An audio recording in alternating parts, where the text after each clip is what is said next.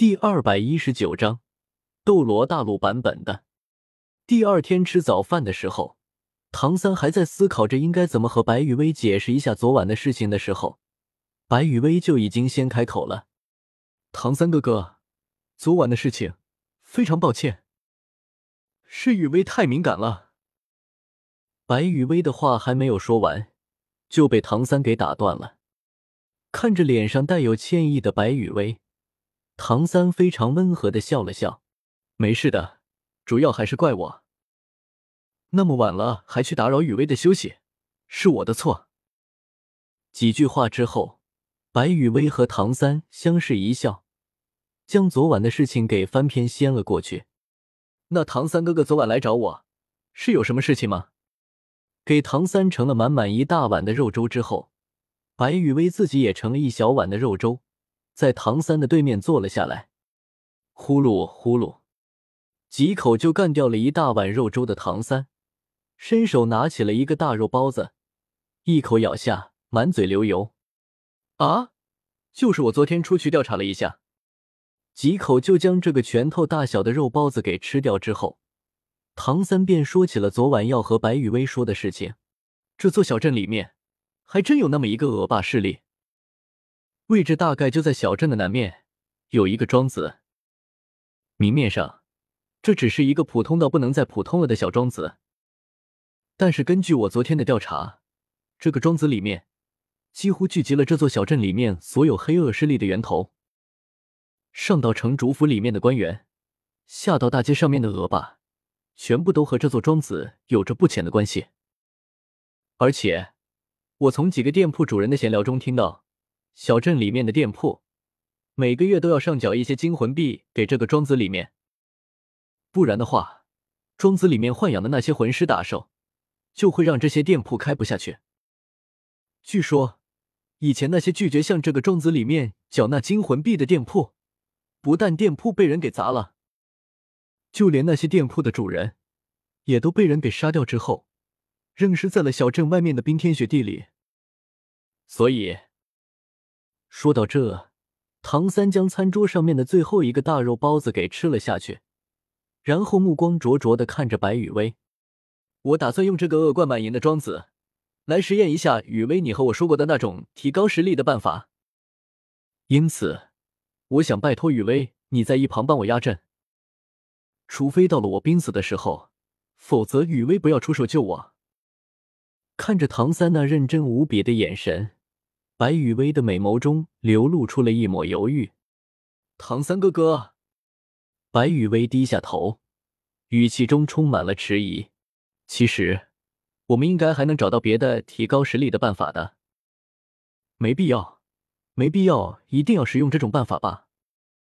而且，我的实力也还不够，万一出现了什么意外的话，那唐三哥哥你就危险了。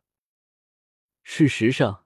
白雨薇说的还真没错，如果白雨薇的实力不够，无法护住唐三安全的话，那一个不小心，唐三进行的就不是生死间的磨砺，而是往黄泉路上的绝命狂奔了。听了白雨薇劝阻的话之后，唐三只是略微的沉默了一下，然后目光便变得坚定了起来。放心吧，雨薇，我相信你。唐三的这句话只说完了一半。原本唐三想要说的是“我相信你，也相信我自己”，只不过情商突然上线了一次的唐三，非常机智的把后半句话给引了下去，没有说出来。看着果然露出了一副感动和坚定神色，白雨薇，唐三在心中得意的笑了起来。唐三，我实在是太机智了。嘿嘿嘿，成功的被唐三给说服的白雨薇，在吃过早饭之后，就和唐三一起出门了。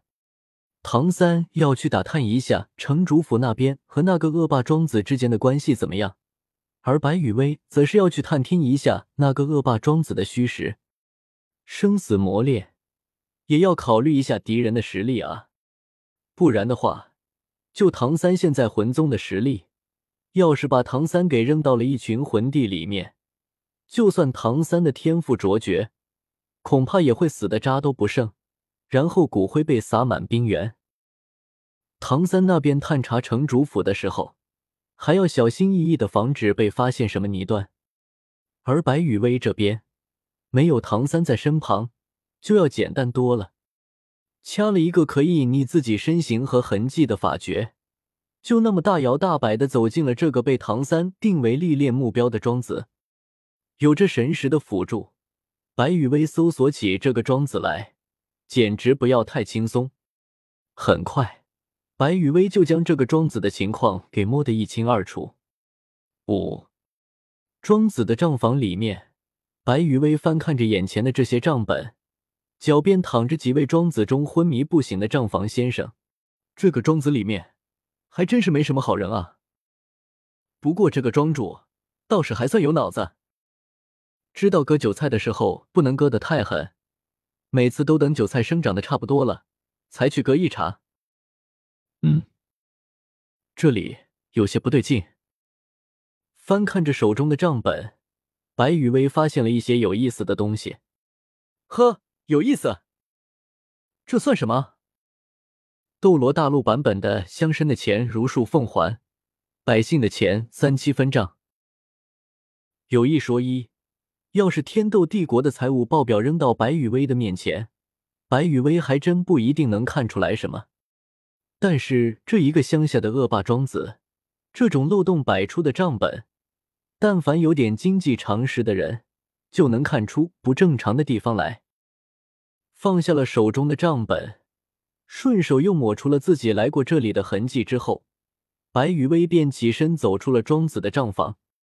那最后一个问题，这个庄子的庄主应该不会姓黄吧？呵呵呵。满是调侃意味的轻笑了几声之后，白羽薇迈步朝着庄子的主建筑走去。可以隐匿身形和痕迹的法诀，搭配着白羽薇的神识，让白羽薇很轻松的就找到了这座庄子的主人。找到了自己的目标之后，白羽薇也没有什么废话，直接在隐匿身形和痕迹的状态下，对着这座庄子的主人就是一发夺魂术下去，然后。白雨薇便翻看起了这位被自己的夺魂术给控制住的庄子主人的记忆。阿咧咧！白雨薇将眼前的这位庄子主人的记忆给翻了个遍之后，忍不住的爆出了一句某死神小学生的口头禅：“这位大老爷居然还真特喵的姓黄啊！”随口吐槽几句之后，白雨薇收回了心思，手指连动。对着眼前这位被自己控制住的黄老爷，打出了一个又一个的法诀。放心吧，你那位城主府的姐夫很快就会过去陪你的。留下了这么一句话之后，白雨薇几个闪身便离开了这座庄子。原地只剩下了一位浑身布满了皱纹、双眼泛出凄惨幽光的黄老爷。